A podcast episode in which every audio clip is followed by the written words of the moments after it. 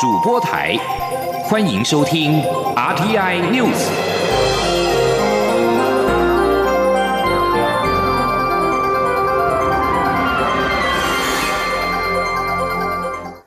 各位好，我是主播王玉伟，欢迎收听这节央广主播台提供给您的 RTI News 新闻。首先带您关注，美国财政部公布汇率报告，台湾、中国、日本、新加坡、泰国、印度等十个经济体列入观察名单。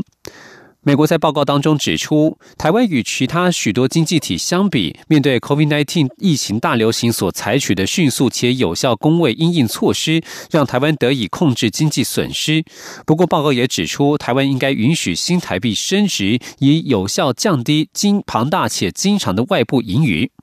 经济部长王美花今天指出，台湾会被列入，主要是在三项条件当中满足两项。今年受疫情影响，台湾对美国出口增加，光是十月份对美国顺差就已经超过两百亿美元。后续如何做平衡，各部会都会努力了解，经济部也会盘点相关机制。请听央广记者谢嘉欣的采访报道。美国财政部十六号公布汇率报告，除了将越南、瑞士列为汇率操纵国以外，台湾也与中日泰、印度等十个经济体列入观察名单，其中台湾是再度进入观察查名单。经济部长王美花十七号赴立法院经济委员会审查法案，并在受访时指出，台湾会被列入，主要是在三项条件中满足两项，包括对美贸易顺差超过两百亿美元，经常账盈余占 GDP。比重超过百分之二等，但我方并没有至少六个月做单边干预汇率，且净买汇金额占 GDP 比重超过百分之二，我们当然要很小心。王美花也坦言，今年对美出口加大，累计到十月对美贸易顺差就已经破两百亿美元，后续各部会也会思考如何做平衡。他说：“今年疫情的关系，那相关的啊产品哈，包括半导体啦、智通讯产品，呃，对美的出口确实又增加哈。那呃顺差就啊在十月份大概就超过两百亿了哈。所以啊后续我们对美国这边怎么样能够平衡哈？那呃我们各个部会我们也会再努力来了解相关的部分的机制，我们会盘点一下。至于台中。”董事长卢秀燕日前当面向美国在台协会 AIT 处长厉英杰表达拒绝美国来珠来台。AIT 随后声明强调，当政治人物在台湾消费者间散播不实资讯，并引发毫无根据的焦虑时，对所有人来说都是无益。对此，王美花仅指出，美方有告诉国人他们的想法，自己不多做评论。中央广播电台记者谢嘉欣采访报道。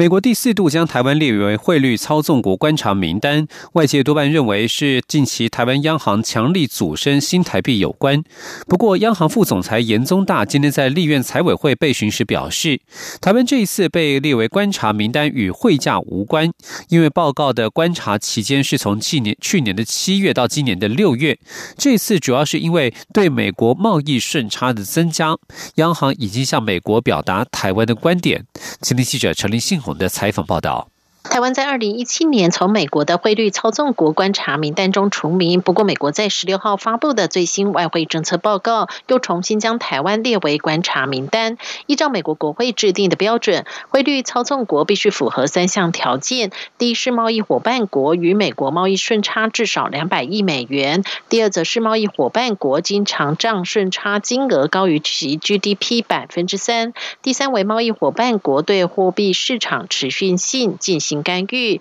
并且年度内重复进行境外汇购买金额超过 GDP 的百分之二，只要符合两项指标就会进入观察名单，达到三项就会被列为汇率操纵国。台湾重返观察名单之列，外界多认为应该和近期新台币强升、央行阻升有关。不过，央行副总裁严宗大十七号在立法院财委会备询时表示，此次报告观察的时间点和新台币汇价无。无关，严宗大说：“美国的财政部的报告，它的观察时间，它这次报告观察期间是在去年的七月到今年的六月，所以跟现在的汇率的走势是完全没有关系的。严宗大也指出，台湾会根据美国指控台湾不符合准则的部分进行检讨，在第三项标准中的对美贸易顺差增加，这点央行也向美国财政部表达观点。对美贸易顺差这一块，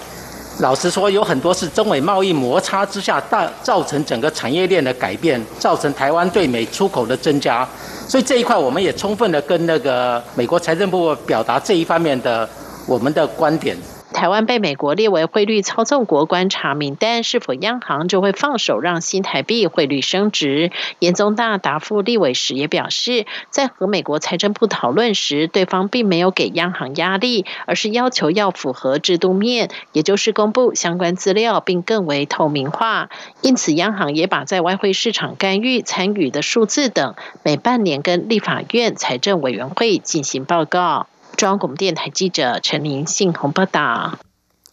继续关注莱猪议题，由国民党提出的反莱猪公投案，中选会已在十一月二十号要求限期补正，遭蓝营质疑是故意卡案。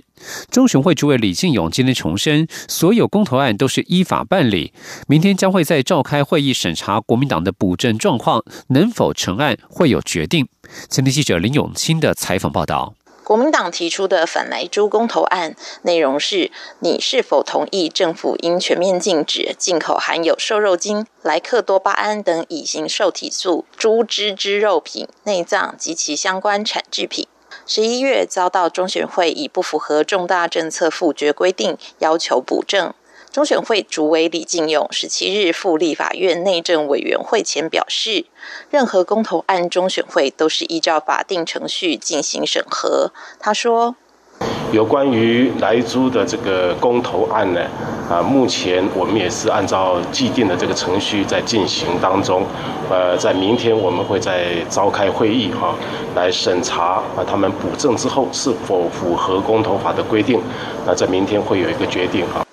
针对前总统马英九十二日表示，两年前反核时公投已通过，若要开放，应再次公投。李进勇回应，有注意到媒体相关报道，但中选会目前为止并未收到任何相关公投案。至于台湾制宪基金会两项公投案遭到驳回，日前宣布要提出行政诉讼，并要求释宪。李进勇回应。中选会尊重提案人行使权利，采取诉讼救济。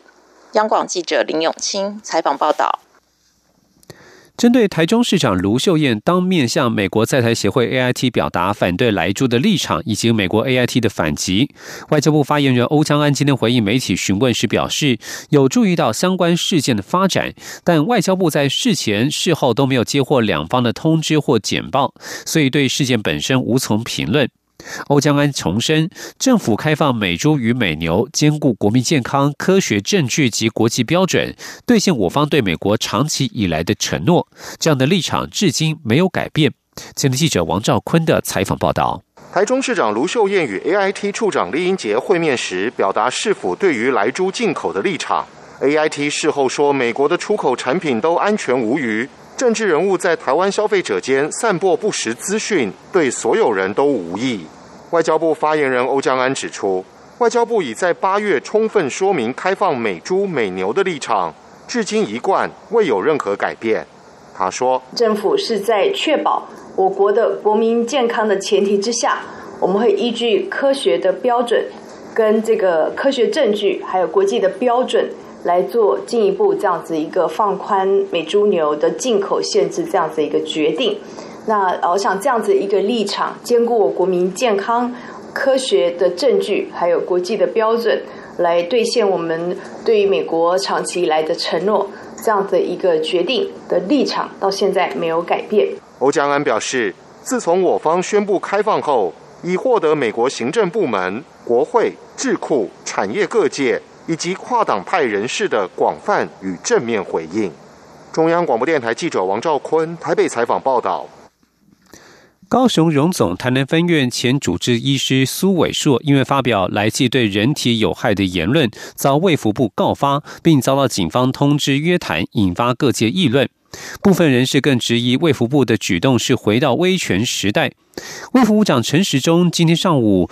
回应表示，一切静待司法调查结果。他说：“如果发表的意见是正确的，那么当然是没有问题。至于正确不正确，大家见解不同，就让法院来审理这个案子。”食药署昨天发出声明，强调苏伟硕公开宣称来剂的毒性为摇头丸的两百五十倍，空气中可检出来剂，而且使用含来剂的猪肉会造成精神疾病及自闭症。基于食安法第四十六之一条，散播有关食品安全之谣言或不实讯息，食药署因此据以告发。继续关注疫情。来台演出的莫斯科古典芭蕾舞团在隔离十四天期满时裁剪，有四人确诊了新型冠状病毒 COVID-19，其余四十八位团员第三度裁剪，检验结果今天下午两点会出炉。不过陈时中今天上午出席活动时透露，还有团员检验确诊，该舞团在台湾的演出将全面取消。陈时中说。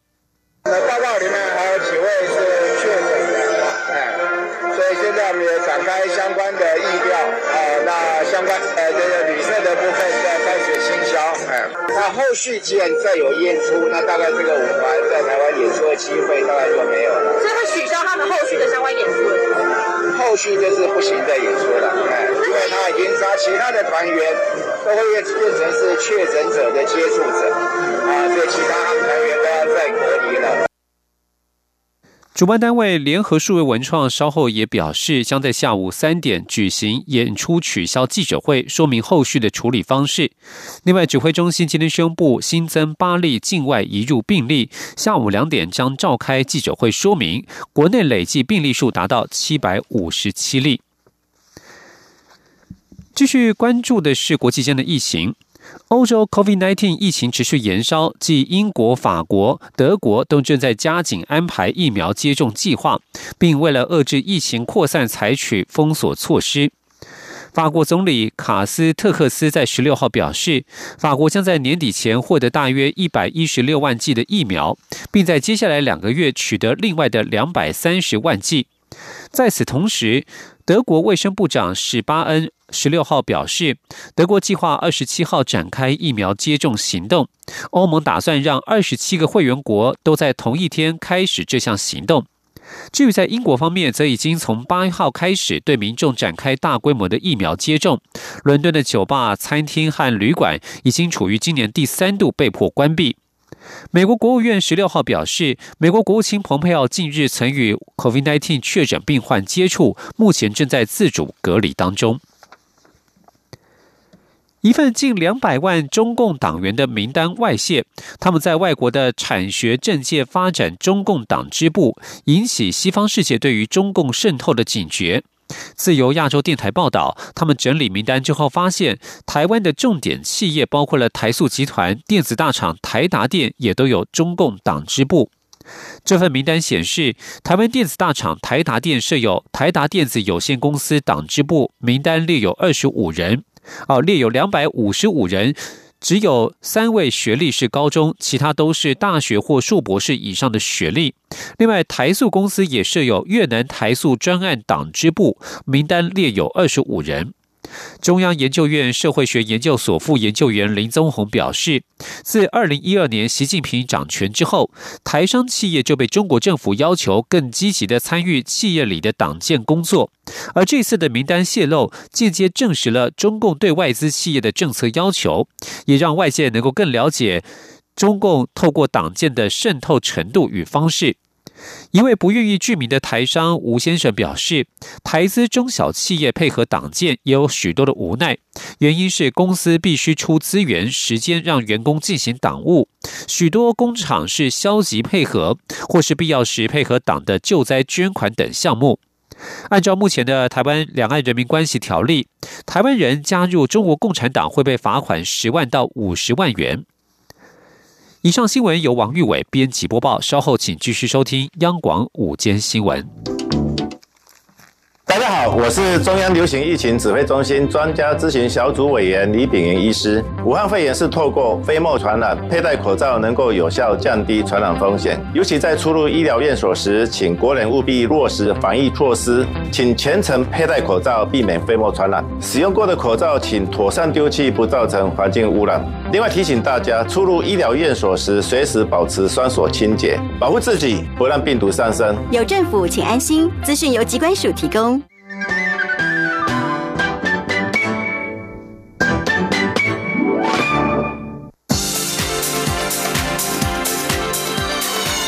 里是中央广播电台台湾之音，欢迎继续收听新闻。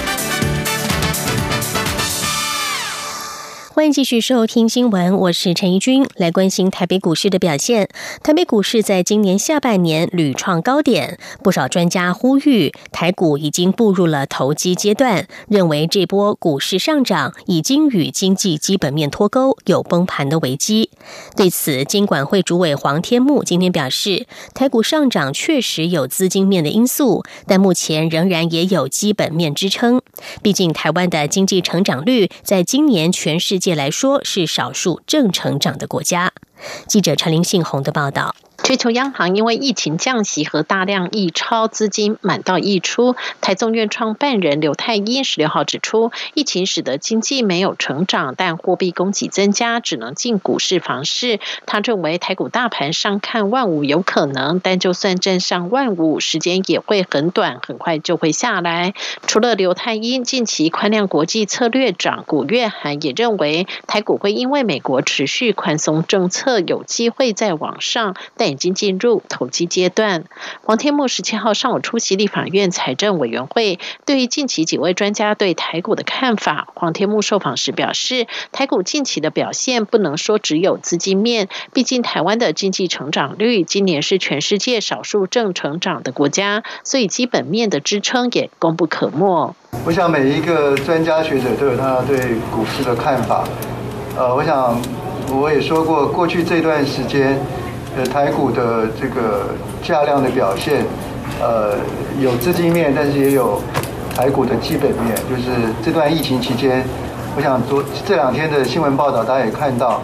台湾的经济成长率，其实在全世界来讲，虽然是少数是呃正的啊，所以这应该也是我们台股呃表现的一个基本面的这个支撑。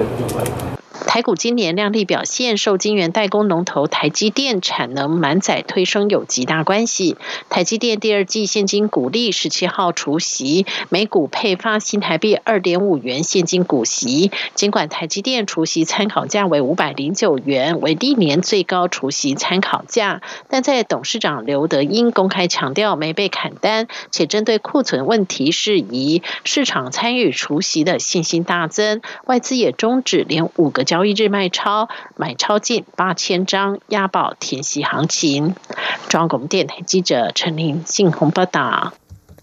二台股加权股价指数今天开高走低，盘中翻黑震荡整理。目前加权股价指数是来到了一万四千两百二十八点，下跌七十五点六四点。新台币汇率方面，午盘是占收在二十八点一四元兑一美元，升值三点三六角。经济部在十六号中午之前，应立法院经济委员会的要求，将中油查德矿区股权超卖的调查报告以密件的形式送达立委手中。不过，朝野立委都无法接受，认为报告只是在会整报章杂志内容，并没有将股权超额转让的决策过程完整披露，痛批是把大事记当密件，是说故事比赛。经济部长王美花也允诺，一周之内会将详细资料补齐，并在一个月内完成正风调查，提交经委会。记者谢嘉欣的报道。中油在二零一六年政党轮替前，将查德矿区七成持股以超出原先设定的成数转让给具解放军背景的海南华信国际投控公司，引发国安及经营权不保疑虑。在立法院经委会追究下，经济部十六号将调查报告以密件形式亲送至立委手中，但这份密件报告却引起蓝绿立委强烈不满。国民党立委翁崇军十七号在经委会审查法案时提出程序发言，强调经济部提交报告过于粗略简单，完全没有必要以密件处理。国民党招委杨琼英痛批，只是会诊报章杂志的内容，没有将立委关切的细节说明清楚。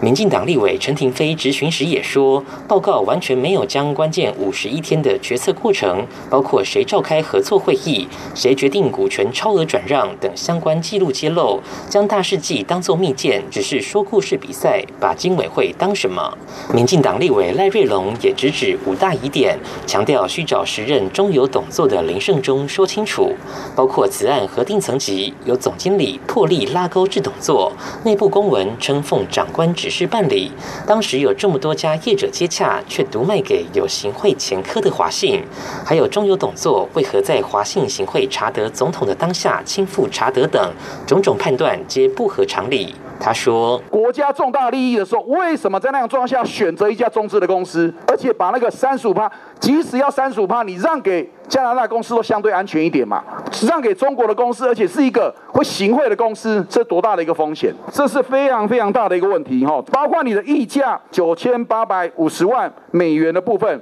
你等于用六十亿，它占一半，三十亿加三亿，三十三亿、三十四亿的价值取得了。”四百亿的一半，两百亿的价值，这怎么看？里面都是严重的弊端。在赖瑞龙、国民党赵伟、杨琼英的要求下，王美花同意一周内将相关资料，包括中油内部卷宗、签呈等文件，补齐给经委会立委查看，并且展开正风调查，一个月内完成正风调查报告，提交经委会。中央广播电台记者谢嘉欣采访报道。司法院大法官会议在五月二十九号做出了释字第七九一号解释，宣告刑法第两百三十九条通奸罪和刑事诉讼法第两百三十九条都违宪，立即失效。为了配合完备法律，行政院会今天通过了中华民国刑法和刑事诉讼法部分条文修正草案，删除了通奸罪以及相关的条文，以符合司法院大法官的解释意志。行政院会今天通过删除刑法第两百三十九条条文和修正第两百三十九条相关的第两百四十五条，也删除通奸罪及其告诉乃论等规定，以符合司法院的解释意志。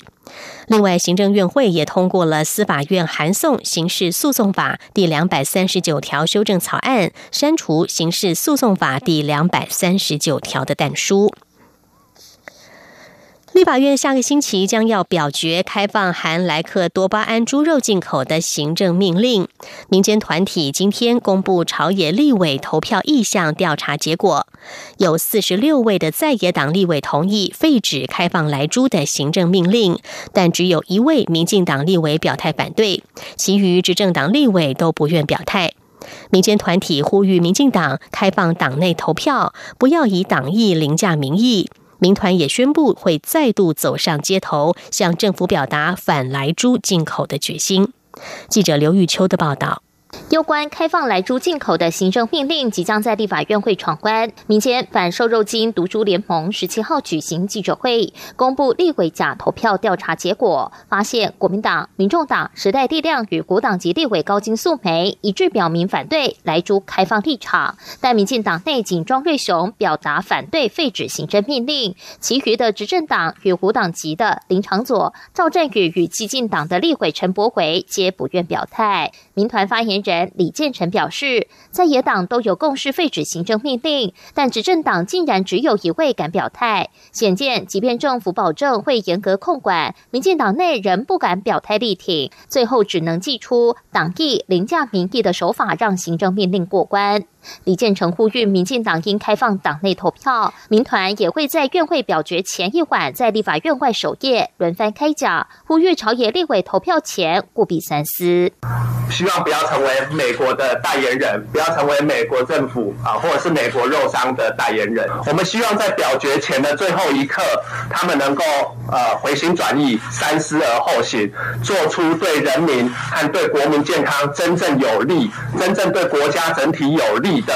决定。二零二零秋豆总指挥林子文也宣布，民意难以改变开放来猪的政策，民众只好再度走上街头抗争。民团将在二十五号夜间发起哀悼民主静默夜行的活动，邀请民众穿黑衣、持烛光。绕行地法院到凯道，三十一号也会在凯道前夜宿买锅造饭，共享最后的无来猪宵夜，并直到隔天元旦升旗时向政府表达抗议。这原因频频发表来记恐危害健康言论而遭到贵福部告发的医师苏伟硕也说，他会如期到警局说明，但也会申请传讯蔡英文总统当证人，因为蔡总统在二零零九年曾领导反毒牛大游行，以助证明来牛既然是毒牛，来猪就是毒猪，并无不实。自己的发言内容皆有所本，卫福部此举是压制反对言论，无心探讨来记的科学真相。苏伟硕并公开邀请美国在台协会 ART 处长李英杰与他针对来记的安全性进行对谈，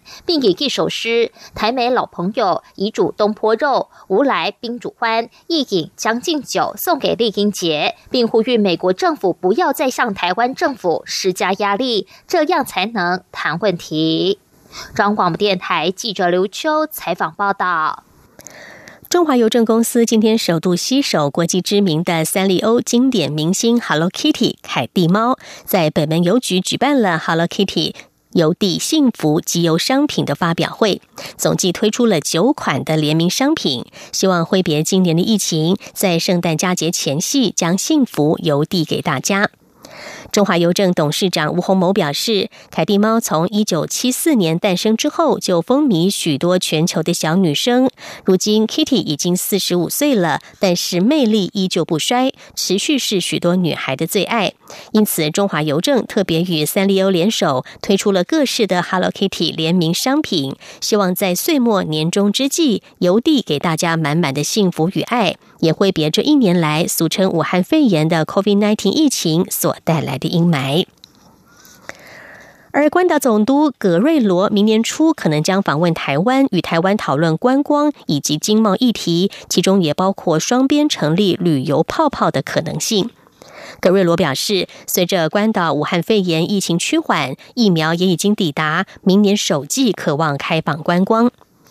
关岛媒体太平洋新闻中心报道，格瑞罗十六号在记者会指出。台湾与关岛政府、关岛观光局密切合作。台湾希望他率团访问，他相信这将能够促进关岛的观光以及经济的多元化发展。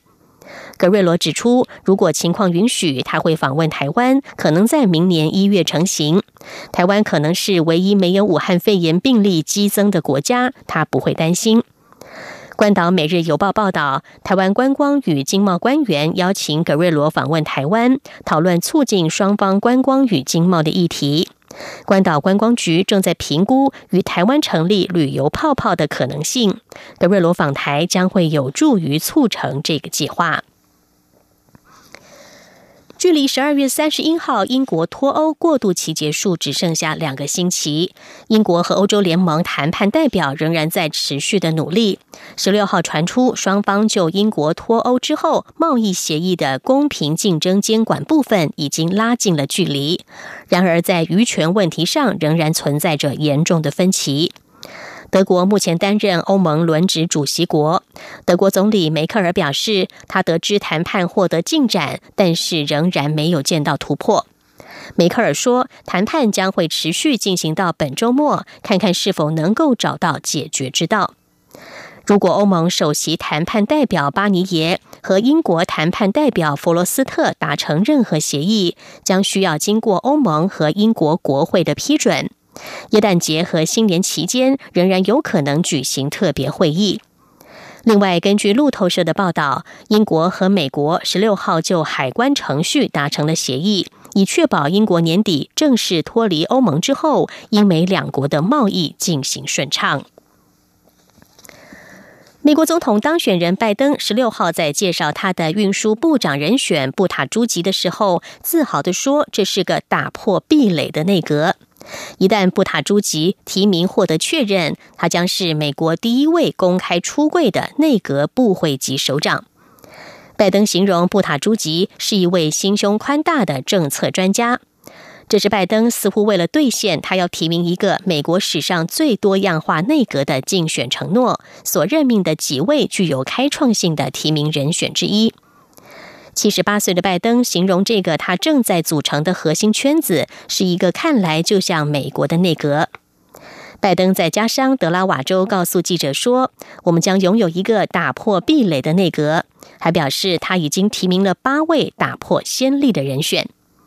副总统当选人贺锦丽也在拜登这项历史性的人事挑选名单中，她将成为美国第一位担任这个职位的女性和有色人种。以上 T I News 由陈义军编辑播报，谢谢收听，这里是中央广播电台台湾之音。